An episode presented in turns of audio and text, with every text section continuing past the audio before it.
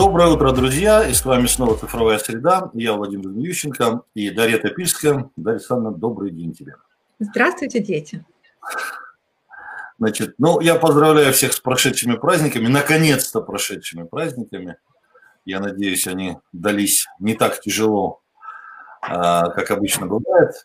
А, и сегодня а, мы начинаем новый трудовой год с крайне интересной темы про киберпреступность. Статистика говорит о том, что с началом пандемии и а, собственно говоря, локдауна, не только в России, но и в мире, а киберпреступность а, выросла а, в разы.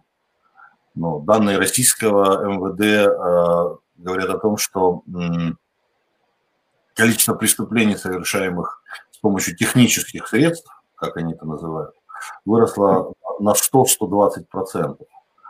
И э, об этом мы сегодня поговорим с Станиславом Фисенко, из группы IB, который, э, в общем-то, является достаточно э, высококвалифицированным специалистом ровно в области предотвращения киберугроз и кибермошенников. Станислав, здрасте.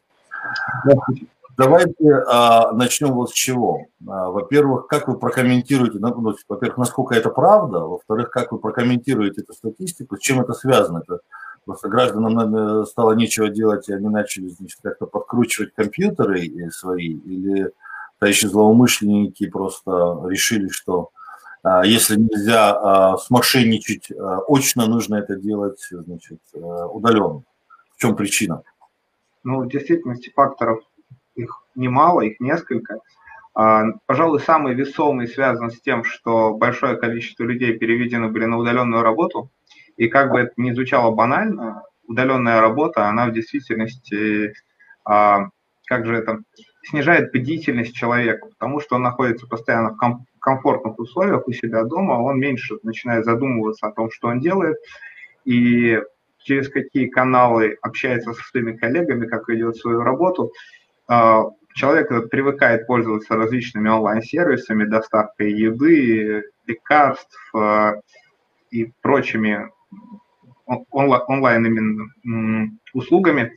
И когда приходит мошенник, имитируя один из каких-либо сервисов или предлагает что-нибудь ему в сети, бдительность человека, она уже снижена, и он зачастую ведется на такое мошенничество, передает номера своих банковских карт через фишинговые страницы, а, или, или другим образом позволяет себя обмануть и на себе нажиться. Ну, то есть э, проблема скорее не в том, что стало больше мошенников, а в том, что граждане стали с большей охотой отдавать свои деньги, э, отдавать им свои деньги. Да, и, конечно же, с пандемией очень много, много людей лишаются работы. В принципе, экономика падает. Когда экономика падает, это всегда для, для, для преступного бизнеса, для в данном случае киберпреступлений, это повод для роста их количества, потому что чем, чем хуже экономики, тем лучше а, различным преступникам. Ну, я так понимаю, что речь идет не только о каких-то гражданах, которые заказывают еду в онлайн-сервисах, а речь идет в том числе и о крупных компаниях в России, не только в России. То есть бизнес тоже страдает от тех же самых мошенников, просто масштабы другие, верно? Конечно, конечно. И на самом деле эти вещи, они намного сильнее связаны, чем нам кажется изначально. Мы привыкли разграничивать э, личное и рабочее. И вот как раз состояние, когда сотрудники организации, в том числе топ-менеджеры, а, оказываются на удаленной работе и теряют деятельность, меньше думают о собственной безопасности и ведут работу со своими коллегами через различные онлайн-площадки, а, то они наиболее подвержены становятся фишинговым атакам когда присылают письмо якобы от контрагентов или пишут в мессенджер, как будто бы партнеры или заказчики, а, вызывают доверие у людей, э, злоумышленники, и они используют различные психологические методики для того, чтобы втереться в доверие и заставить человека либо предоставить а, необходимые доступы, либо запустить какой-то файл, который в перспективе позволит получить удаленный доступ к инфраструктуру организации, дальше проводить уже более сложные компьютерные атаки. А, либо каким-то другим образом используют этого человека как входную точку для э, полноценной масштабной атаки на всю сеть организации. Если мы говорим про человеческий вот этот фактор – есть э, понятные инструменты, которые работали и раньше, еще до а, массового локдауна. То есть выдавали какие-то э, на работе компьютеры, да, с которых дома можно было заходить в систему или подключаться к удаленному столу а, рабочему, или все эти электронные цифровые подписи, специальные флешки и так далее.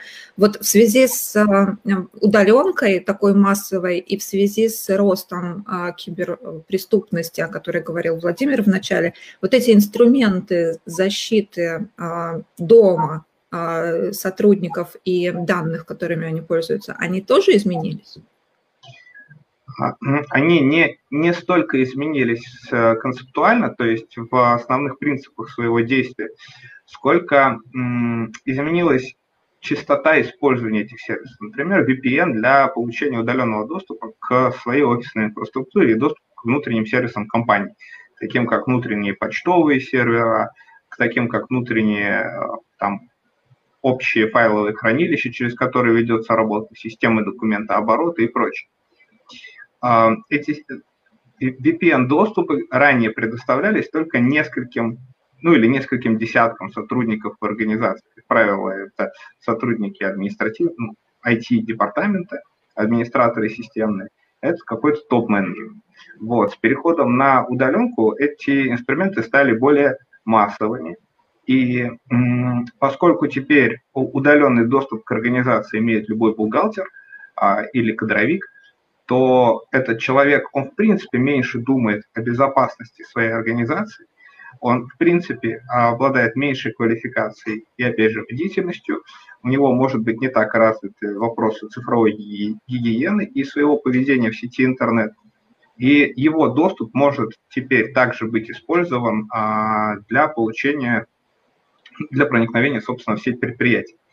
И здесь очень важно, чтобы все технические средства, которые используются для предоставления удаленных доступов, они были правильно сконфигурированы и настроены. Наша практика показывает, что, к сожалению, это не всегда так. А, выход на удаленку, в этом, который случился в 2020 году, он был достаточно спонтанным, и многие организации он застал врасплох. Они были к этому не готовы. Не готовы были инфраструктуры к тому, что большое количество сотрудников будет работать удаленно. Не готовы были системные администраторы. Плюс падающий рынок. Многие компании сокращают сотрудников, в том числе и IT-департамент, и сервис-деск специалистов. И мы приходим к ситуации, когда все чаще мы видим, что тот же самый VPN для доступа до рабочих мест, он настроен не совсем корректно, и те средства защиты, которые используются для, для защиты корпоративной сети, в действительности не могут защитить удаленных пользователей от более сложных компьютерных атак. Ну, то есть э, вы, как эм, такая немножко интересная история, вы, с одной стороны, как представитель IT-индустрии, э, должны, э, так сказать, поддерживать историю, которая называется «давайте все работать удаленно, потому что так удобнее и дешевле». С другой стороны, как человек, который занимается безопасностью, вы говорите о том, что наличие людей в офисе, то есть работа, офисная работа и наличие людей в офисе, а не на удаленке, скажем так, способствует большему уровню безопасности. Это так или я вас не очень правильно понял? Не совсем. Я просто говорю о том, что те средства, которые используются для организации удаленной работы, нужно правильно конфигурировать. Их нужно правильно поддерживать, настраивать и правильно выстраивать вокруг них а, различные средства информационной безопасности. Система обнаружения вторжений, система поведенческого анализа файлов, а различные разграничения маршрутизации, а системы разграничения политик предоставления доступа и так далее. Все эти средства, DLP-системы, они должны быть перенастроены в новой парадигме массовой удаленной работы сотрудников.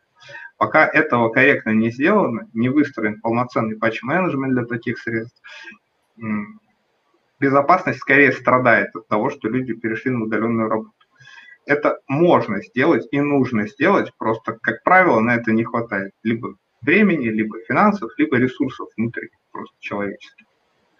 Слушайте, а есть какой-то рейтинг, какие отрасли чаще всего страдают, э, предприятия в каких отраслях от э, киберугроз, кибератак?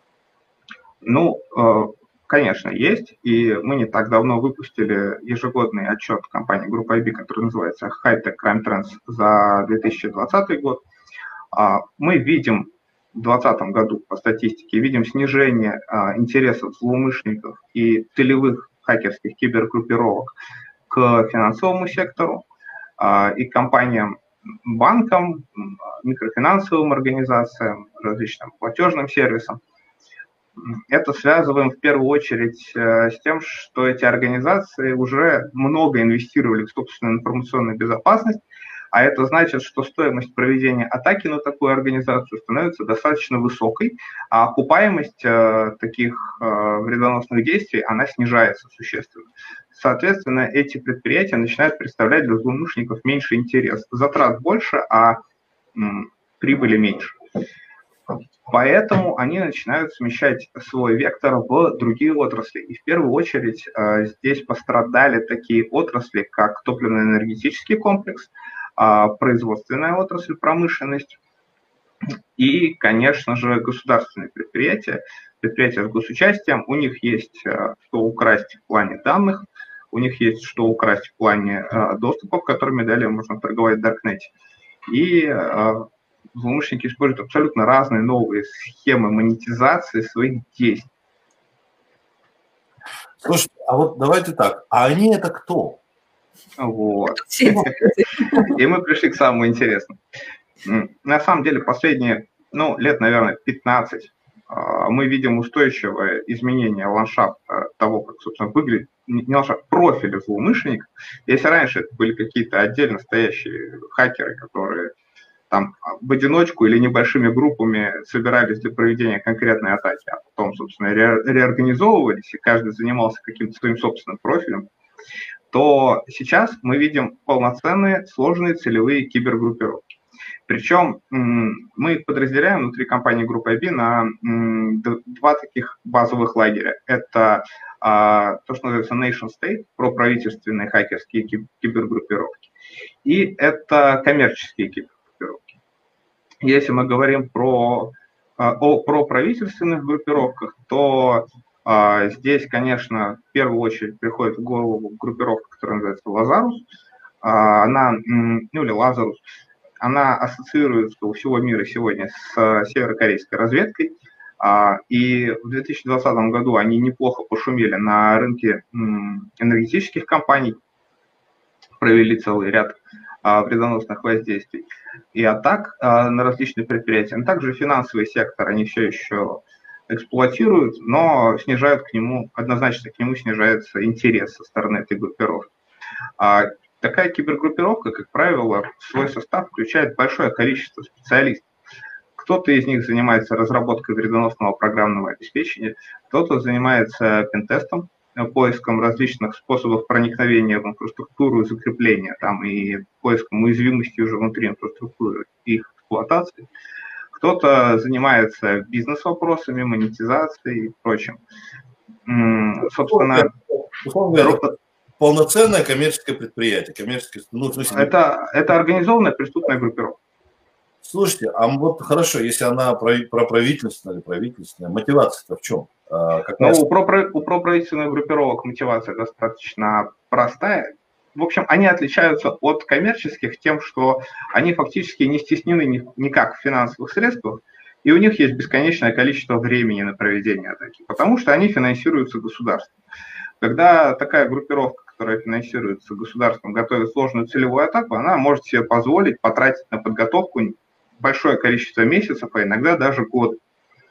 А основная их мотивация – это промышленный шпионаж и это саботаж это различные блокауты, о которых мы, я думаю, еще сегодня поговорим поподробнее, отключение электроэнергии, атаки на промышленные предприятия других стран, снижение обороноспособности других государств и различные, различные атаки, результат которых может быть использован для каких-то политических движений. То есть это такие диверсанты и разведчики, идет да. война. Да, и не секрет, что у каждой страны современной есть своя киберармия, и в России в том числе, на самом деле. Слушайте, а э, если мы говорим про кибератаки, э, насколько я понимаю, вот если поразмыслить, это же не только вредно, но еще и полезно? Ну, то есть Кому? А, а, я имею в виду, что это поиск уязвимостей, если мы говорим про... Я все пытаюсь вернуться к предприятиям и к промышленному сектору. Ну, здесь нужно говорить, наверное, все-таки разделять между собой а, компьютерную преступность и этичный хакинг. Потому угу. что если есть мы... Такой, да? да, есть, ну, наша компания в том числе предоставляет такие услуги, как пентест. Пентест – это тестирование на проникновение. Тестирование на проникновение – это комплекс услуг, направленный на поиск, а, как правило, извне, это называется внешний пентест, на поиск уязвимостей в существующих и используемых компанией средствах защиты, периметровых, которые не должны позволять злоумышленнику проникнуть в инфраструктуру. Собственно, э, пентестеры в рамках предоставления этой услуги занимаются поиском возможных способов проникновения в сеть, закрепления там, поиска там уязвимого сетевого оборудования или программного обеспечения, эксплуатации этих уязвимостей, повышения привилегий и получения доступа к тем системам и базам данных, которым, по идее, никто никогда не должен иметь доступ. После этих работ они предоставляют полноценный полную историю того, как они этот доступ получили, со всеми выкладками и, конечно, предоставляют целый блок рекомендаций по тому, как компанию обезопасить от такого рода проникновений. Но а вы это делаете... Ой, Володя. Правильно ли я, да, правильно ли я понимаю, что это ровно вот эти самые компании нанимают э, тех самых хакеров, которые, которые в какой-то момент жизни поймали? я не смогу здесь утверждать однозначно, потому что если мы говорим конкретно про группу IB, в которой я работаю и хорошо все, все, все всех знаю, uh, уже почти три года, то м- к нам на работу вообще невозможно, невозможно попасть, если у тебя есть хоть какое-нибудь криминальное прошлое. На входе обязательно, обязателен полиграф, и это устроиться в нашу организацию, если есть хоть какие-то связи хоть с кем-нибудь из злоумышленников просто невозможно физически. Ну, очень, все понятно. Вы очень, очень, это мы очень боремся за репутацию, да. Мы очень боремся да. за репутацию. То есть вы это делаете для тех, кто хочет, чтобы вы это сделали. Вам делают да. запросы, вы это организуете. Но да. есть же те, кто это делает, даже если вы этого не хотите. Да? Вы их не просите, а они есть. все равно. Но это, это чаще на самом деле происходит не относительно компаний, которые атакуются. Это чаще происходит, когда а, происходит, когда люди занимаются поиском уязвимости в каких-то продуктах, программном обеспечении, например. Ну, для примера, там кто-нибудь, ну, у того же самого Telegram, который сейчас один из самых популярных мессенджеров, а, его основатель Павел Дуров, он назначил прям баг-баунти, то есть определенную награду людям, которые умудрятся найти в нем дыры безопасности и, собственно, а, смогут его сломать. Вот. А также и другие популярные программные продукты, такие как Microsoft Windows, офисные продукты различные, другие операционные системы и даже аппаратные некоторые решения, они регулярно подвергаются тестированиям просто со стороны свободных хакеров, которые хотят потом с этой найденной уязвимостью прийти к разработчику и получить вознаграждение за то, что они поработали для них пентестерами. То есть поисковик. Организованные вот эти вот киберпреступные группировки, которые это делают да, вот, ровно для того, чтобы на этом зарабатывать. Хотите вы этого или нет? Ну, ну, у преступных группировок задача обычно другая. На этом сильно много не заработаешь по, по их масштабам. Например, преступная группировка «Кобальт», которая работала последние лет пять очень активно по финансовому сектору, она, в принципе, не бралась. А, то есть они получали скрытый доступ к инфраструктуру, прощупывали, сколько внутри этой инфраструктуры возможно украсть денег а, или каким-либо образом по-другому вывести денежные средства, монетизировать свою атаку. И если понимали, что сумма она составляет меньше 10 миллионов долларов, они просто не брались за эту атаку. прекрасно. Вот мы, вот мы и подошли к главной истории про деньги. А, ну, во-первых, давайте все-таки продолжим про коммерческие, условно говоря, про государственных хакеров мы уже все поняли, ну, по крайней мере, проговорили. Давайте про коммерческих. А вот что это за организации, сколько их, есть ли у них какая-то национальная принадлежность это, на тему русских хакеров? Ну, и как они устроены? Да, да. Начнем немножко с конца а, про русских хакеров. Действительно, на сегодняшний день а, по разным данным, там разная цифра, но большинство людей, которые занимаются компьютерными преступлениями, это русскоязычные персонажи. Нельзя сказать, что это граждане Российской Федерации, это скорее выходцы из СНГ.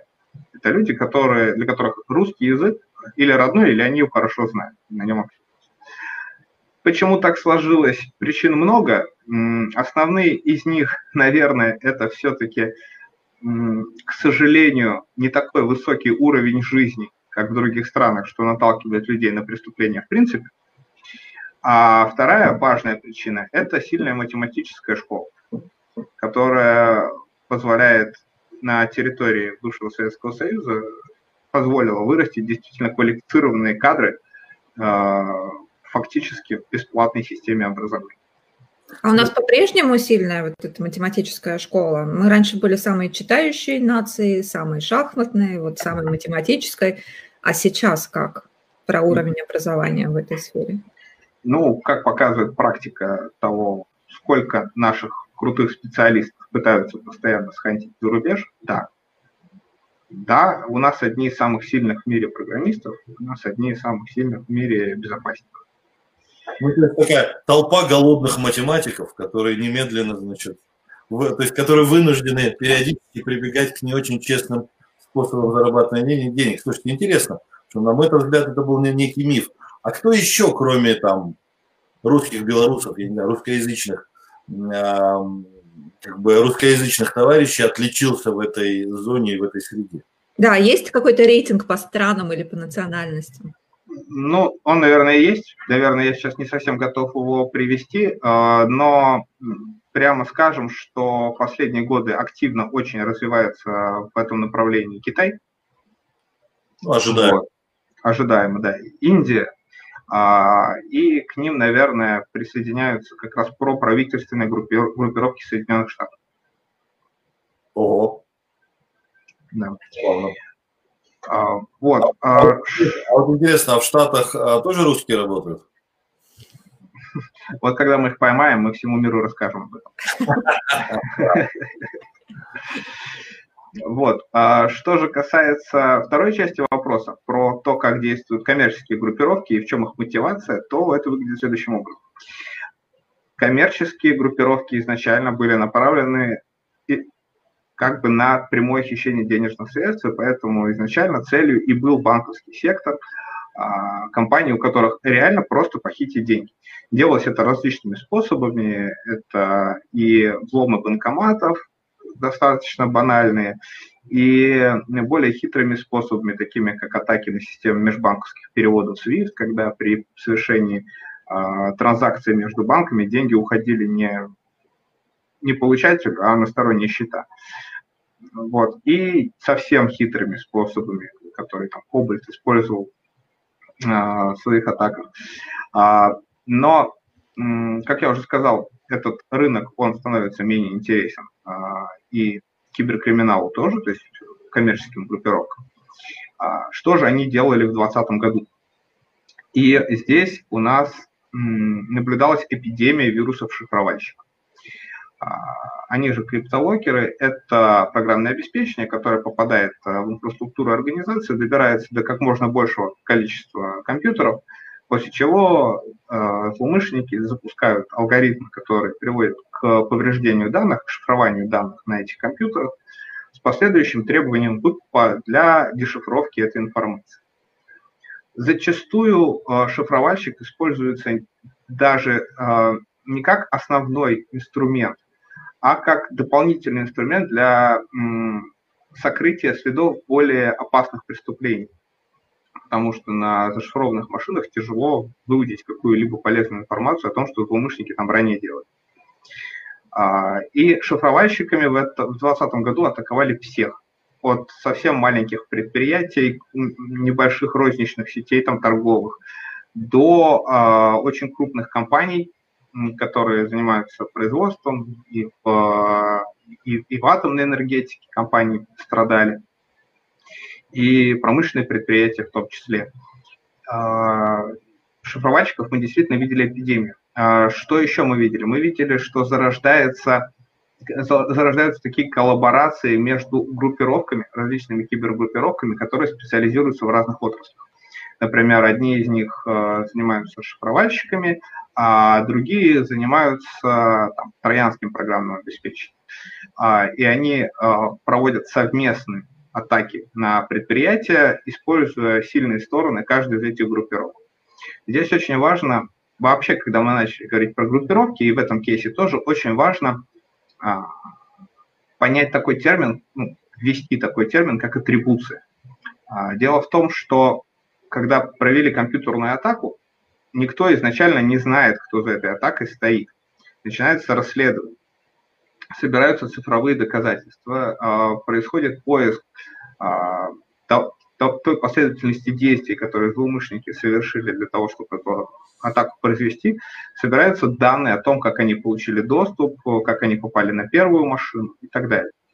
И уже по совокупности этих данных, а также информации о различных индикаторах в сети, таких как email, IP-адреса, домены, их принадлежность и прочее, эм, которые участвовали в этой атаке, по всей совокупности данных происходит атрибуция, то есть устанавливается устанавливаются тактики, техники, процедуры и инфраструктура, которая принадлежит какой-либо группировке или предположительно этой группировке.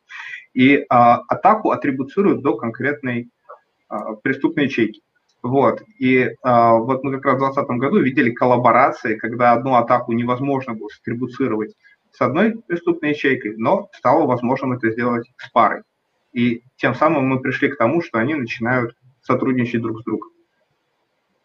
Возьмемся за руки, друзья, чтобы не пропасть поодиночке. Слушайте, а расскажите какие-нибудь конкретные э, примеры, вот реальные кейсы, громкие 2020 года, наверняка они у вас всех на, все на слуху. А, да, конечно. Ну, я приведу, наверное, статистику не только по 2020, но еще по 2019, потому что тоже достаточно свежий случай.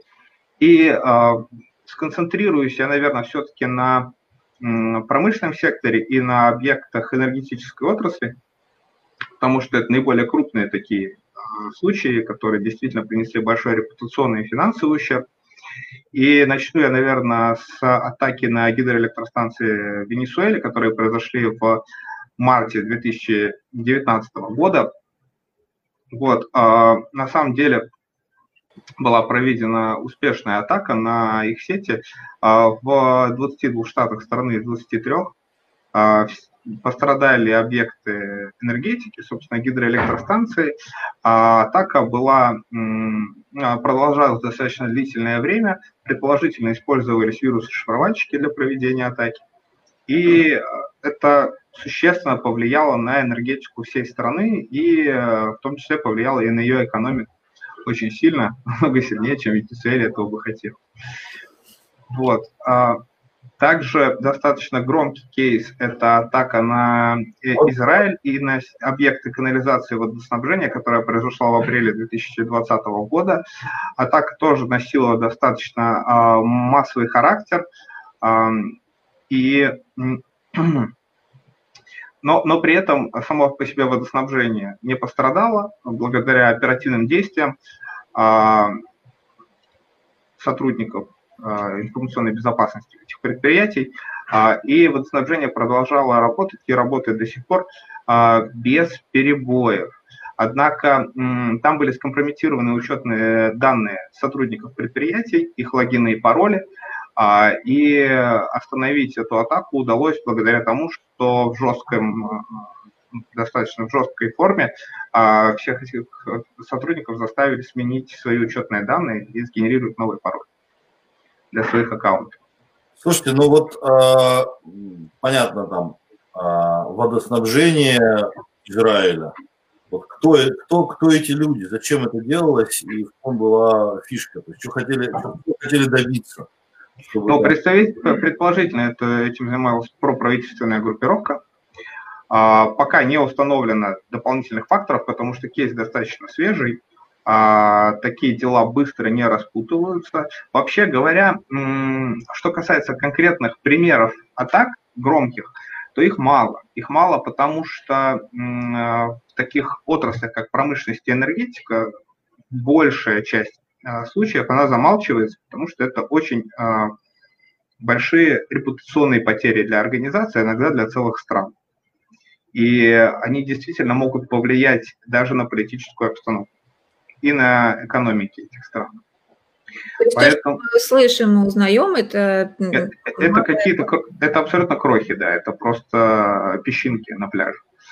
Вот. Огромное количество информации, она просто никуда не раскрывается. А если банковский сектор, он а, намного охотнее делится данными о происходящих компьютерных атаках. А, то же самое касается ритейла и против, про, прочих не очень крупных бизнесов, потому что тем, что они эти атаки отражают, их расследуют, улучшают свою безопасность, они сами себе повышают рейтинг. Вот, а, они говорят, что да, вот было, но мы справились, победили, теперь нас так легко уже не проведешь то если мы говорим о таких крупных предприятиях, это действительно может нести большой очень резонанс в СМИ, и поэтому такие истории часто замалчиваются, и про них никто ничего не знает. А вот. значит, это, значит ли это, что принцип никаких переговоров с террористами здесь не действует? То есть, условно говоря, значит ли это, что этому крупному предприятию проще заплатить много денег, вот, и сделать так, чтобы никто об этом не узнал, а потом там каким-то образом усиливать собственную безопасность и так далее? Смотрите, а, я хотел бы чуть-чуть откатиться назад к мотивации а, все-таки киберкриминала, а, которую мы начали обсуждать. И я уже говорил, что шифровальщики популярны и выкупы, да?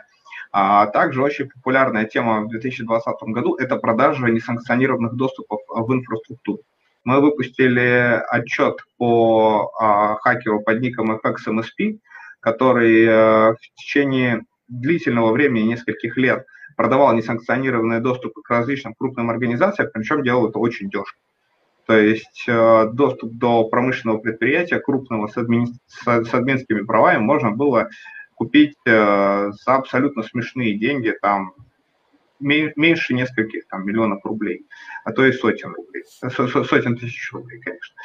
Вот. А, и в результате их мотивация – это шпионаж, это предоставление несанкционированных доступов, их продажа в Даркнете, и это а, вирусы-шифровальщики с последующими выкупами.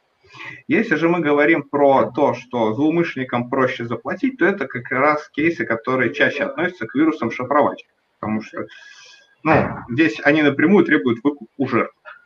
А, и да, а, по нашей статистике а, порядка 60-65, я точно не помню цифру, по-моему, 63 процента жертв.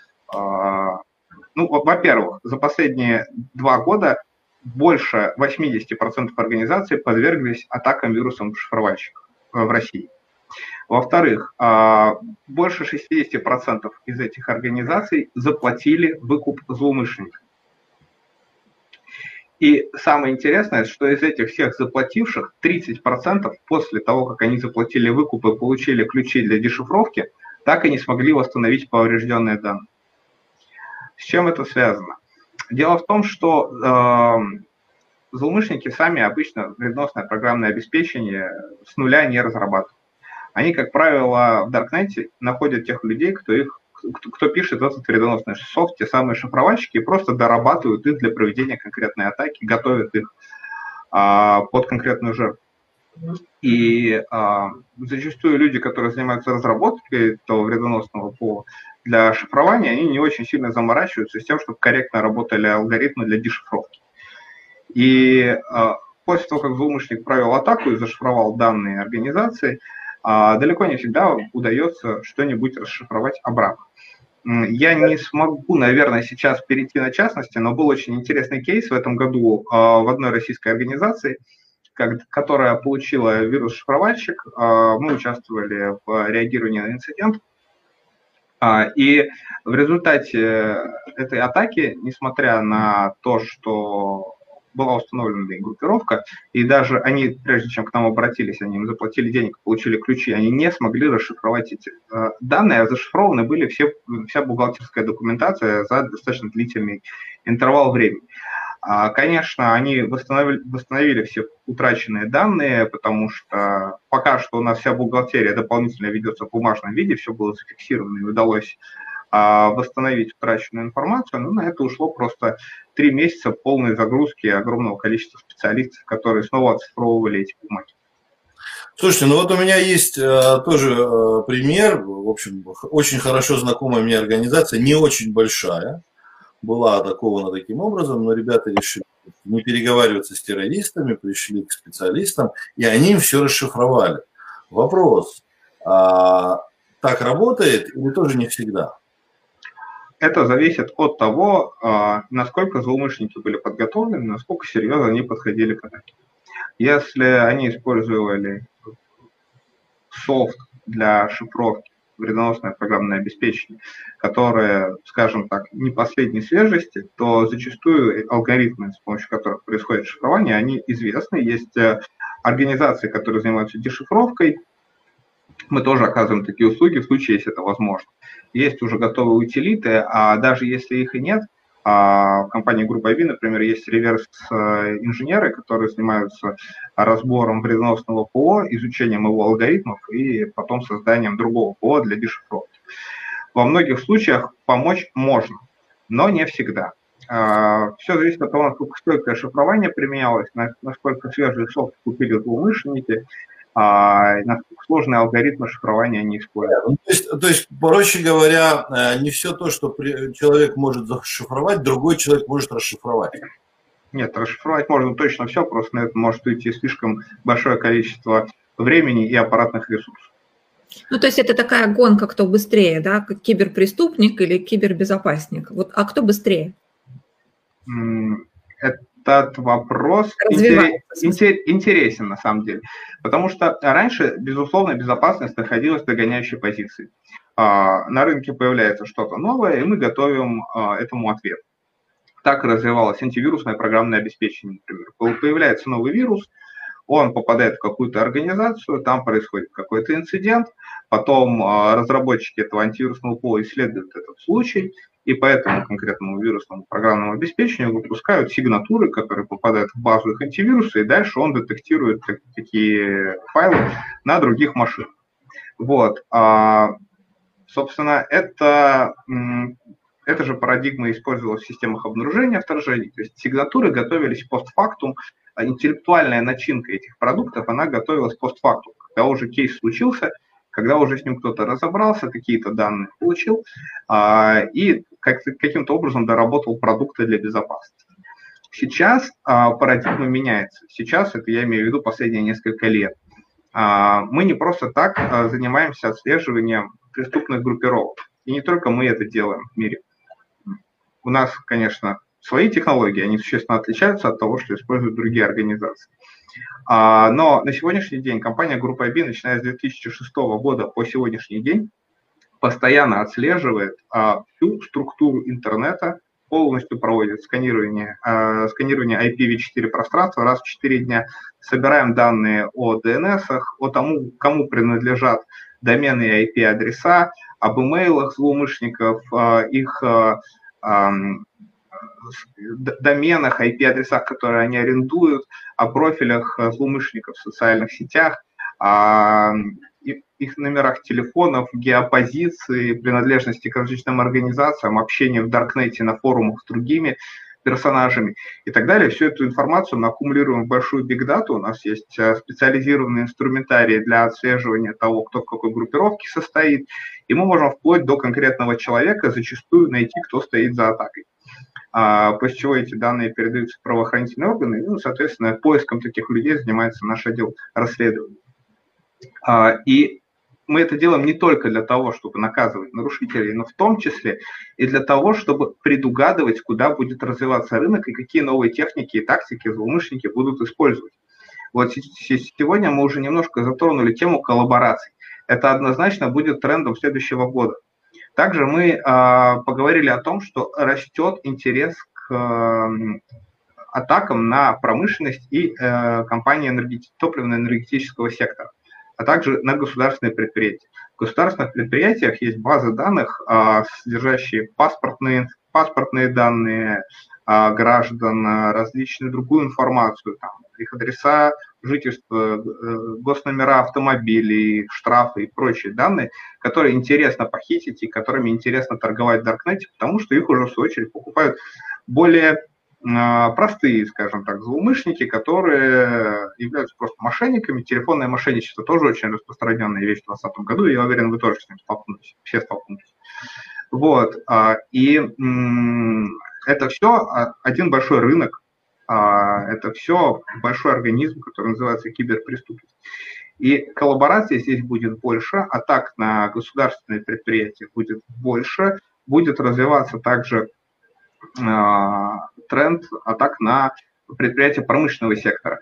В первую очередь, потому что а, они не так хорошо защищены, как другие организации. Именно из-за того, что раньше на них никто, их никто не атаковал серьезно. Понятно. Слушайте, а вот такой вопрос. А, окей, я предприятие X. А что мне нужно? Вот два вопроса. Вопрос первый. Каким мне, насколько взрослым а, и успешным я должен быть, чтобы на меня а, кто-то начал покушаться? Вопрос второй. А, а, собственно, что мне делать для того, чтобы а, как бы защититься от этой истории? То есть где-то самая волшебная кнопка 02 или там emergency, да? который мне нужно нажать, если вдруг что-то случилось. То есть как подготовиться и куда звонить, если уже случилось. Угу. Так, ну, вопрос обширный, давайте последовательно. А насколько крупная должна быть организация? В действительности надо немножко от другого вопроса оттолкнуться. Как злоумышленники смогут монетизировать атаку на мое предприятие? Вот. А схема монетизации их несколько. Это прямые хищения денежных средств. Понятно, скучно, неинтересно, но все еще работает. А второй способ – это продажа доступа в вашу инфраструктуру, кому они могут понадобиться, насколько она может быть интересна для конкурентов или других злоумышленников. А дальше, третья вещь – это насколько у вас много денег. Можно ли вас шантажировать, а, прошифровав вам данные или похитив а, чувствительную для вас информацию и шантажировать тем, что ее передадут в какие-то другие руки, которые эту информацию точно не должны никогда увидеть. А четвертая схема монетизации – это если вы совсем крупняк, это а, может быть различная игра на акциях организации. То есть с помощью атаки можно, а, с помощью успешной атаки можно приостановить, например, производство. Если происходит переостановка производства, компания несет э, репутационный ущерб, который отражается на стоимости э, этой организации на рынке, ее акциях или облигациях. Соответственно, а, можно играть на акциях, заранее провоцируя эти скачки. Вот, то есть основная задача, основной вопрос – это как монетизировать атаку на мое предприятие. И если есть понятные ответы на эти вопросы, значит, вы точно злоумышленникам интересны. Тут вопрос не в том, сколько… Ну, то есть, условно, да. условно говоря, если, если на меня кто-то покушается, значит, я кому-то нужен, и это повод для гордости. Ну да, а, если звезды зажигают, Окей, как защищаемся? Как, как, как, как, какова профилактика, скажем так? Ну да, кто виноват, мы уже разобрались, теперь давайте поймем, что делать. Да. А, собственно, основное, базовое и самое главное, а, что нужно понимать, это то, что все сложные компьютерные преступления начинаются с человеческого фактора, с обманутого сотрудника, а, с купленного сотрудника или еще каким-то образом проникновения... С обиженного. С обиженного сотрудника, да. Кстати, частый кейс, когда админа увольняют по сокращению, а он себе бэкдорчик вставляет, чтобы потом добраться до внутренних систем. И потом может ему приторговать немножко. Вот. А, собственно, а, если... Как защититься? Первая базовая вещь – это цифровая гигиена.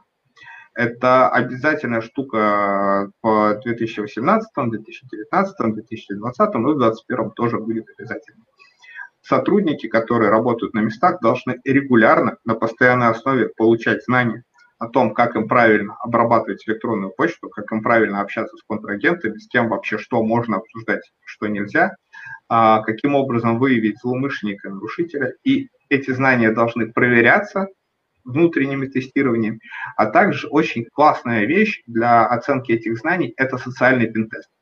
Социальный пентест – это когда а, по заказу сторонняя организация пытается заниматься как раз социальной инженерией на сотрудников вашей организации.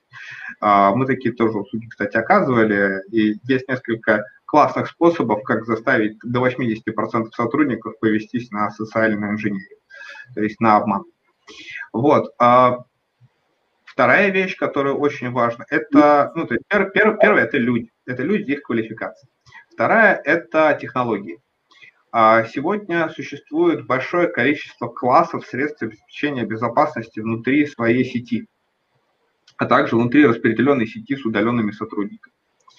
А, это и система обнаружения предотвращения вторжений, которые уже всем набили оскомину, и для ряда атак они э, могут, ну, то есть для защиты от ряда атак они могут применяться, против сложных целевых атак они чуть менее эффективны.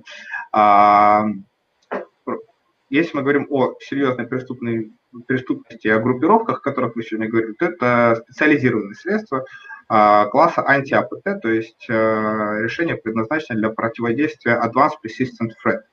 То есть в русской терминологии, терминологии можно считать, что сложным целевым атакам.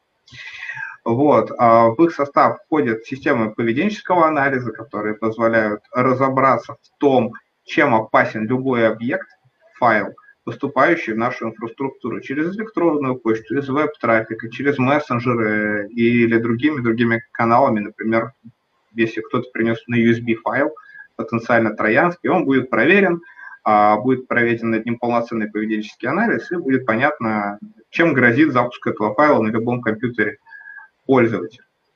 Также очень хорошо развиваются сейчас а, различные технологии для детектирования вредоносных файлов и их работы на рабочих местах.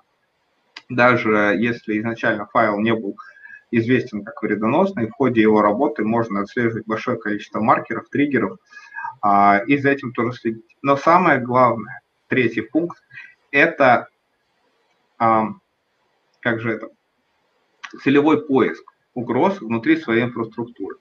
То есть, а, если раньше можно было сказать, что у меня есть антивирус, у меня есть система обнаружения вторжения, у меня есть firewall, я эти три класса средств нормально настроил, и про информационную безопасность могу в ближайшие два года не задумываться.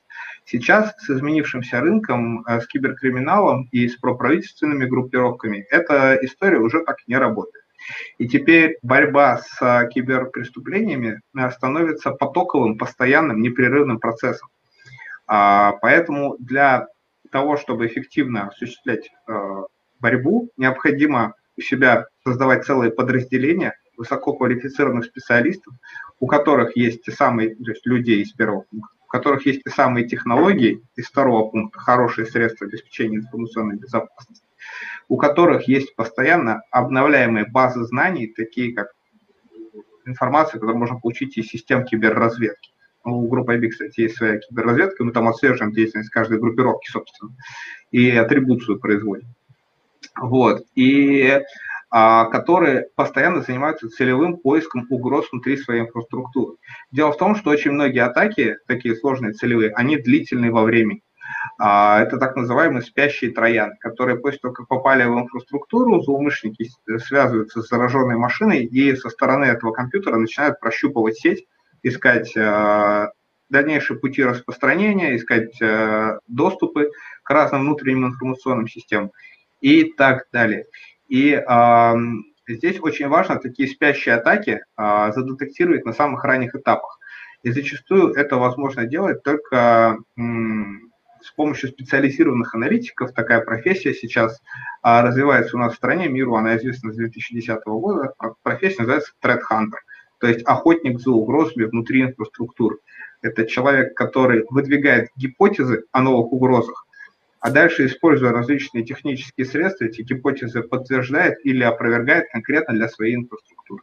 Слушайте, мне кажется, об этом можно говорить бесконечно, очень интересная тема, но время нашего эфира все-таки ограничено, поэтому, Владимир Анатольевич, давайте финальный вопрос, короночку. Ну, на самом деле, финальный вопрос очень простой. А если все-таки это случилось, что, что я дальше должен делать?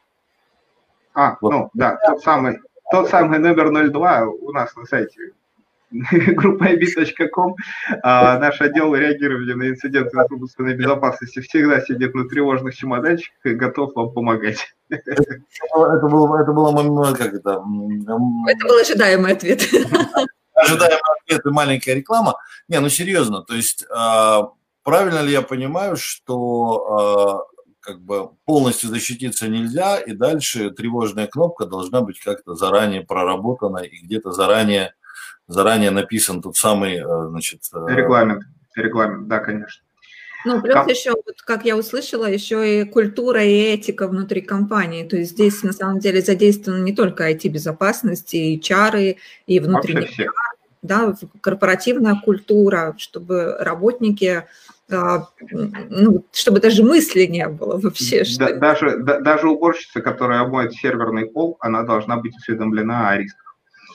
А, так что да, а, но на самом деле, если мы говорим про регламенты, про реагирование и про вообще уровень безопасности, да, защититься на 100% от всего невозможно, это полный миф. Если кто-то скажет вам, что выстроил безопасность, которую невозможно пробить, я как-то в одном техническом задании у одного из наших заказчиков видел, что они хотят а, организовать равную прочность обороны по всем а, направлениям и невозможность обхода защитных средств. Вот. Желательно дешево. Это, это, было, это было весело читать на самом деле. А, но м, понятно, что это утопия, и так невозможно. И задача не полностью э, защититься от возможных угроз, а задача это сделать стоимость а, атаки на предприятие слишком высокой, чтобы она стала не, атака стала нерентабельной. Но даже если она произойдет, тут важна а, другая вещь. Это а, подготовка к реагированию. У каждой организации, крупной на сегодняшний день, а, по нашему мнению, должно быть свое подразделение, которое занимается реагированием на инциденты информационной безопасности. Это подразделение, оно а, должно быть правильно выстроено. Оно может состоять из специалистов разных отделов. Но каждый раз, когда мы приезжаем на реагирование, мы упираемся в одни и те же проблемы. А, один администратор заболел, второй отмечает Новый год, третий оказывается на Багамах, где-то ни у кого нет доступа до нужного сервера, который пошифровали. И к тому, а когда мы реагируем на инцидент, самое главное – это время. Чем дольше злоумышленник э, не остановлен, чем дольше его атака развивается, тем меньше вероятность того, что можно будет выйти на конкретных людей и обратить последствия атаки. Поэтому вот из того, что мы слышим, спасение утопающих, дело рук самих утопающих. Нет, просто, просто, просто нужны, нужны внутренние регламенты, а, нужны внутренние правила передачи доступов, и нужно, чтобы когда происходит инцидент, это была штатная история, и каждый знал, что ему делать, как в а, отработанном, отточенном механизме, понимал, куда бежать, кому писать, кому отдавать флешку из какого ящика. Вот. А, и, кстати, такие услуги у нас тоже есть, называется pre-incident response, когда мы оцениваем готовность организации. Реклама. Да, да, извините. Да. Друзья, на самом деле, правда, было очень интересно. Итого, а, гигиена, регламенты, тревожная кнопка, все, в общем, более или менее понятно. Средства защиты. Средства защиты, да. Индивидуальная культура. Корпоративная культура, да. Слушайте, ну все, все, все, все как и в остальной жизни. Поэтому, окей, давайте на этом мы закончим. Спасибо вам большое. Мы желаем всем как это, жизни без вирусов. И вот. безболезненно включаться в рабочий ритм, включать осознанность и ответственность. Да, и безболезненного включения в рабочий ритм – это очень правильное пожелание. Коллеги, спасибо всем большое. Это была «Цифровая среда». Слушайте нас в следующую среду. И всего вам доброго. Спасибо.